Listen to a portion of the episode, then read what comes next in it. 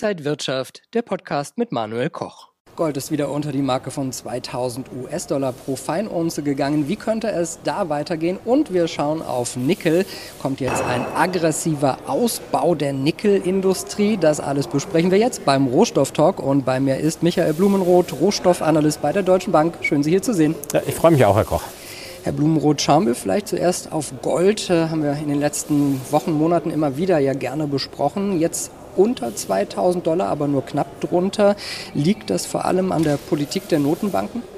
Ja, absolut. Es liegt vor allen Dingen an der erwarteten Politik der Notenbanken. Formulieren wir das so. Ich habe in der letzten Sendung, hoffe ich, mich richtig erinnern zu können, so ein bisschen davor gewarnt, dass vielleicht die ähm, Erwartungen, die die Märkte an die Geldpolitik haben, dass die nochmal korrigiert werden müssen.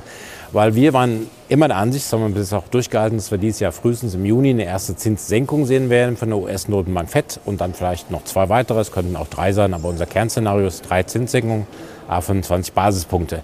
Die Märkte hatten jetzt ähm, Mitte Dezember, gab es eine Sitzung der FED, da hatten die unserer Ansicht nach ein bisschen was falsch verstanden. Die hatten die Botschaft zu sehr ähm, dahingehend ähm, gelesen, dass die FED früher mit Zinssenkung beginnen würde und dann auch diese Zinssenkung jetzt ähm, durchaus kontinuierlich weiter fortsetzen würde. Die Märkte hatten also zeitweise schon eine ganze Zeit lang eingepreist, dass ab März die erste Zinssenkung schon kommt. Jetzt kamen in der letzten Zeit wirklich ähm, dann Wirtschaftsdaten raus, die waren einfach klasse. Der Arbeitsmarkt boomt, mehr Stellen geschaffen, als man sich hat vorstellen können. Ähm, auch ähm, andere Daten weisen darauf hin, dass die Wirtschaft noch weit von der Rezession entfernt ist. Und dann kamen jetzt diese Woche die Inflationsdaten raus. Die Inflation ist nicht so stark zurückgegangen, wie die Analysten das im Vorfeld erwartet hatten. Und das ist genau das Problem. Ähm, die Erwartungen an die Geldpolitik wurden korrigiert. Ähm, mittlerweile erwarten die Märkte auch unser Kernszenario, dass erst im Juni die erste Zinssenkung kommt von der FED. März und Mai gehen ohne Zinssenkung vorüber. Und das ist für Gold natürlich so eine, so eine böse Blutgrätsche gewesen, quasi vor dem Strafraum. Ähm, der Goldpreis ist 40 Dollar gefallen am Dienstag. Das hängt einfach damit zusammen, dass Gold ja als nicht zinsbringendes Investment darunter leidet, wenn die Zinsen längere Zeit auf einem hohen Niveau bleiben. Auch die Staatsanleihenrenditen kamen hoch. Bedeutet, Investoren haben jetzt wieder die Wahl zwischen Gold als nicht zinsbringendes Investment und zinsbringenden Investments, die jetzt mehr Zinsen oder mehr Rendite bringen als noch vor drei oder vier Wochen. Und das ist genau der Grund, warum Gold uns erstmalig in diesem Jahr, erstmalig in 2024 unter die Marke von 2000 gerutscht ist.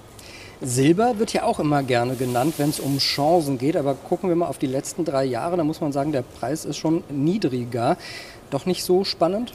Ja, es ist irgendwie so ein bisschen zäh. Das enttäuscht mich persönlich auch so ein bisschen, weil ich hätte auch dem Silber durchaus mehr Potenzial zugetraut. Auch gerade wenn man Gold-Silber-Ratio betrachtet, das machen viele auch im Handel, da ist Gold wesentlich teurer, also 92 mal teurer als Silber zeitweise gewesen. Das ist weit weg von dem, was wir normal haben, 65, 70 vielleicht als Faktor.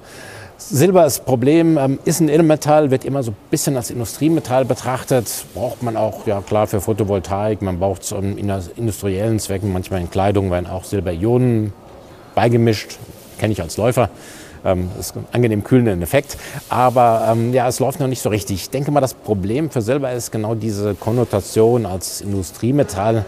Industrie läuft noch nicht so richtig. Die Daten werden jetzt allmählich besser, aber so richtig ähm, spannend ist das Ganze noch nicht. Ähm, hier in Europa, Deutschland sind wir wahrscheinlich in einer oder möglicherweise in einer leichten Rezession. Die Wirtschaft stagniert, äh, stagniert nicht stagniert, stagniert in der Eurozone. In China, der große Unbekannte, da lief es ja jetzt erstmal gar nicht die letzten ähm, Monate weit ähm, enttäuschend. Das könnte wiederum aber jetzt sich ändern, weil die Chinesen haben erkannt, die Wirtschaft muss laufen. Aktienmärkte sind in China auch deutlich unter Druck geraten drückt auf die Stimmung der Bevölkerung. China hat so ein bisschen die Botschaft verstanden, denke ich mal, dass man jetzt was tun muss, um die Märkte zu unterstützen, um die Wirtschaft zu fördern. Und das wiederum könnte für Silber sehr positiv sein, weil dann auch die, wenn die Industrie in China anzieht, der Silberbedarf wieder steigen wird. Und gerade China ganz kurz vielleicht noch ähm, deutlicher Ausbau der Photovoltaik bedeutet, dass eigentlich tendenziell die Nachfrage steigen müsste und Silberpotenzial hat. Aber ich glaube, da müssen wir noch ein bisschen Geduld mitbringen. Wenn wir jetzt über Gold und Silber schon gesprochen haben, gucken wir vielleicht auch gleich noch auf Platin und Palladium. Zuletzt nicht der große Renner. Wie sieht es da aus? Ja, das war letztes Jahr ähm, überhaupt nicht der Renner und dieses Jahr ist es bis jetzt auch noch ähm, sehr schwer aus den Startlöchern rausgekommen. Die beiden Metalle, Palladium, ähm, großes Problem, das Angebot ist einfach zu groß, die Nachfrage ist zu gering. Die Autoindustrie jetzt auch nach ähm, der Covid- Produktionsunterbrechungen noch nicht so richtig wieder in die Puschen reingekommen. Platin hat auch so ein bisschen auch ähm, ja, Bedeutung für die Wasserstoffindustrie. Ich habe gerade so Analysen gelesen, ähm, dass jetzt erwartet wird, dass die ähm, Autos global dieses Jahr, die Verbrennermotoren, um ähm, 5% mehr produziert werden sollen als im letzten Jahr. Was bedeuten würde, weil Platin als Katalysator für Dieselfahrzeuge gebraucht wird, also auch für LKWs insbesondere, die jetzt in China wahrscheinlich ähm, wieder deutlich mehr ähm, gebaut werden als vorher. Also lange Rede, kurzer Sinn, die Platinpreise könnten davon profitieren, wenn jetzt tatsächlich die Autoindustrie sich wiederholt. Auch die Wirtschaft, ähm, gerade in China und Japan, wird sehr gerne auch ähm, Platinschmuck gekauft, teilweise sogar eher als Goldschmuck wenn es den Leuten wirtschaftlich wieder besser geht oder sie nicht mehr so viel sparen und einfach besseres Gefühl haben, wieder Geld ausgeben zu können, dann spricht eigentlich vieles für Platin. Für Palladium sind wir weiterhin skeptisch. Da ähm, tut sich momentan relativ wenig, um die Wolken vom Horizont zu vertreiben. Also jetzt haben wir Gold, Silber, Platin, Palladium. Was gehört vielleicht ins Depot? Und wenn man bei Gold schaut, hat man das dann lieber physisch oder als ETF, ETC, wie zum Beispiel Xetra Gold? Also auf alle Fälle gehört Gold ins Depot rein, denke ich mal, weil wir haben äh, gerade gesagt, Zinssenkungen nach hinten verschoben, der FED aber aufgehoben ist nicht, äh, aufgeschoben ist nicht aufgehoben, umgekehrt. Ähm, es wird kommen dieses Jahr, die FED wird die Zinsen senken, sehr wahrscheinlich im Juni und es werden auch weitere Zinssenkungen kommen, bedeutet das Zinsniveau wird runterkommen, das Renditeniveau auch. Ähm, diese Opportunitätskosten, die man hat, wenn man Gold hält, also die entgangenen Zinsen, die man nicht bekommt, die werden dann kleiner werden. Und das bedeutet, im zweiten Halbjahr sind wir sehr optimistisch, dass der Goldpreis deutlich anziehen könnte, vielleicht bis zu 10 Prozent. Silber ähm, hat vielleicht andere Gründe, aber Silberpreis folgt immer ein bisschen dem Goldpreis mit. Also Gold steigt nicht 10 Prozent und Silber bewegt sich gar nicht. Und ich denke, auch in Silber kann man ein Auge drauf werfen. Aber hauptsächlich Gold. Und wenn Gold, dann empfehle ich immer noch den ETC, ähm, enge Geldbriefspannen. Man muss sich nicht um die Lagerkosten kümmern. Man kann es jederzeit hier in der Börse kaufen, verkaufen. Also das bequemste eigentlich ähm, Vehikel, um überhaupt in den Goldmarkt einzusteigen.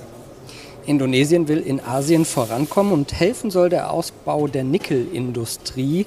Für die EU und für die Umwelt hätte das sicherlich eher Nachteile. Ja, definitiv. Also Indonesien, muss man so sagen, ist schon der größte Nickelproduzent der Welt. Die haben ungefähr die Hälfte, 2022, die letzten belastbaren Daten, die ich gelesen habe, sind ungefähr die Hälfte des gesamten Nickelangebots und man sagt so zwischen Viertel und der Hälfte der gesamten Welt Nickelvorkommen befinden sich irgendwo in Indonesien unter diesen 1700 Inseln oder wie viel das ist. Ähm, der alte Präsident, der jetzt äh, dann nicht mehr antreten durfte bei den Wahlen, der hat ähm, tatsächlich so die Agenda ausgerufen, dass äh, die Nickelindustrie jetzt Indonesien dabei helfen soll, in, unter die größten fünf Volkswirtschaften der Erde zu kommen. Von der Bevölkerung sind sie, glaube ich, das fünftgrößte Land. Und ähm, ihm schwebt vor, dass so ähnlich wie ähm, beim OPEC oder OPEC Plus jetzt in Öl, dass so eine Art Kartell gebildet werden könnte, dass man sich dann Preisen vielleicht ein bisschen nicht gegenseitig ins Gehege reinkommt.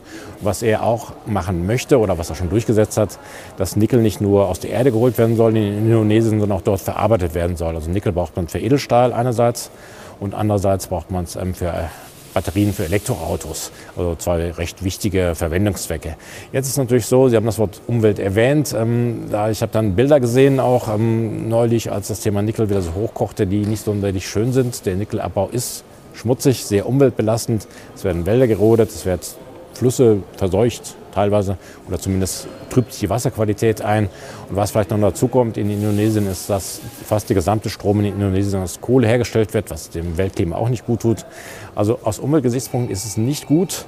Für die EU ist auch nicht gut, dass China schon sehr ähm, stark seinen Fuß in der Tür in Indonesien drin hat. Also es gibt deutsche Firmen, die jetzt da tatsächlich dann auch ähm, Anlagen aufbauen, dass Nickel verarbeitet werden kann.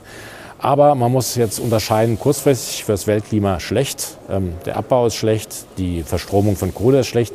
Mittelfristig, wenn das hilft, die Verbrennungsmotoren zurückzudrängen, dafür Elektromotoren mehr zu bauen, könnte es natürlich helfen. So ein zweischneidiges Schwert, also da muss dann eher so die Politik oder die Wissenschaft darüber entscheiden. Haben Sie noch Rohstoffe, die Sie gerade so im Blick haben? Ja, das ist so relativ wenig. Aber was ich sehr spannend finde, ist Öl. Öl bewegt sich dieses Jahr relativ wenig, ähm, so in einer 10-Dollar-Range, aber so ein bisschen jetzt mit, mit ähm, ja, Drang nach oben. Da scheint die Nachfrage relativ robust zu sein. Da gibt's dann, diese Woche kam es wieder ein bisschen runter. Lagerbestände in den USA waren höher als erwartet. Das sind so Sachen, die ändern sich im Wochenrhythmus. Was ich persönlich ähm, erfreulich finde, ist der Erdgas, weil Erdgasheizung hat man schon häufiger gesagt, ist auch bei uns in der Bude verbaut, wird morgen mal wieder repariert, macht keinen Spaß, aber ähm, ja, Erdgaspreis ist deutlich gefallen, jetzt tatsächlich das erste Mal wieder seit langem unter 25 Euro pro Megawattstunde für den nächsten Monat, was natürlich auch mit dem warmen Wetter ja draußen zusammenhängt. Aber so diese ganze Panik oder die Sorgen, die wir hatten vor anderthalb Jahren, Erdgaskrise, kein Gas mehr da, Gasmangellage, die sind ähm, tatsächlich, haben sich in Luft aufgelöst. Also da sehe ich eher Potenzial leicht nach oben, aber das scheint tatsächlich jetzt gedrückt zu sein. Öl im Jahresverlauf denken wir konjunkturelle Erholung in der zweiten Jahreshälfte könnten die Ölpreise wieder so ein bisschen Drang nach oben verspüren, aber da bis dahin fließt noch viel Wasser den Main hinunter. Schauen wir mal. Bis dahin haben wir vielleicht auch noch die eine oder andere Sendung. Also wir bleiben auf jeden Fall dran. Dankeschön an Michael Blumenroth von der Deutschen Bank und danke an Sie, liebe Zuschauer. Das war der Rohstoff-Talk für diesen Monat. Alles Gute und bis zum nächsten Mal. Und wenn euch diese Sendung gefallen hat, dann abonniert gerne den Podcast von Inside Wirtschaft und gebt uns ein Like.